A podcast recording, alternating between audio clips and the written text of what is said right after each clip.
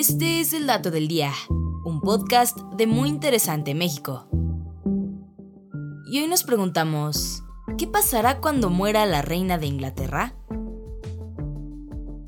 Sin duda, la reina Isabel II es un símbolo de toda una era y una de las mujeres más importantes de las últimas décadas. Y al igual que su vida, su muerte pasará a la historia como un día importante que el mundo nunca olvidará. Pero con lo precavida que es la monarca, ya existen preparativos e instrucciones precisas sobre lo que se deberá hacer al momento de su muerte. De acuerdo con el diario inglés The Guardian, el día que ella muera se activará la operación London Bridge is Down, compuesto de una rigurosa agenda a los días post-mortem de su majestad. Sin embargo, en caso de que la reina aún se encontrara en el castillo de Balmoral, Escocia, al momento de su muerte, entonces se activa la operación Unicornio, al igual que sucedería en la operación London Bridges Down, Sir Christopher Geet, que es el secretario privado de la reina, será el encargado de informar la noticia a la primer ministra, y el Ministerio de Relaciones Exteriores alertará a los 54 estados miembros de la comunidad de Commonwealth. Claro que ningún funcionario podrá comentar lo sucedido al público hasta que la primer ministra no lo haga. Es así como después de notificar a los gobernadores, embajadores y primeros ministros alrededor del mundo, se emitirá el comunicado oficial para la prensa y medios de comunicación globales, aunque la cadena televisiva BBC tendrá la exclusiva y serán los primeros en emitir la noticia al resto del mundo.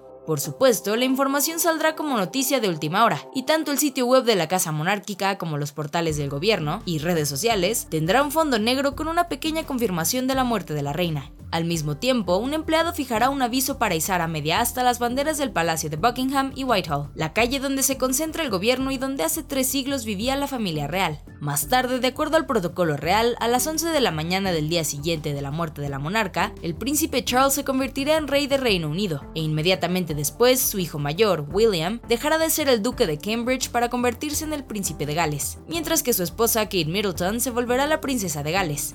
Por su parte, el pueblo inglés terminará temprano sus labores de trabajo y se declarará Día de Luto Nacional, y durante 10 días seguidos se encenderán las lámparas del Parlamento como señal de luto.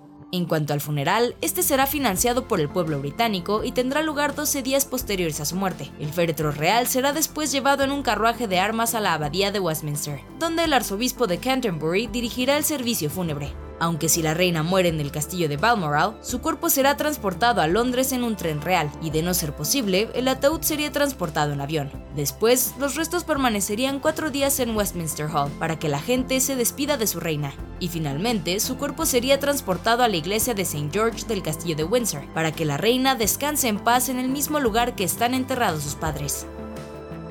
Y este fue el dato del día. No olvides suscribirte gratis a nuestro podcast y seguir todos nuestros contenidos en muyinteresante.com.mx. Hasta la próxima.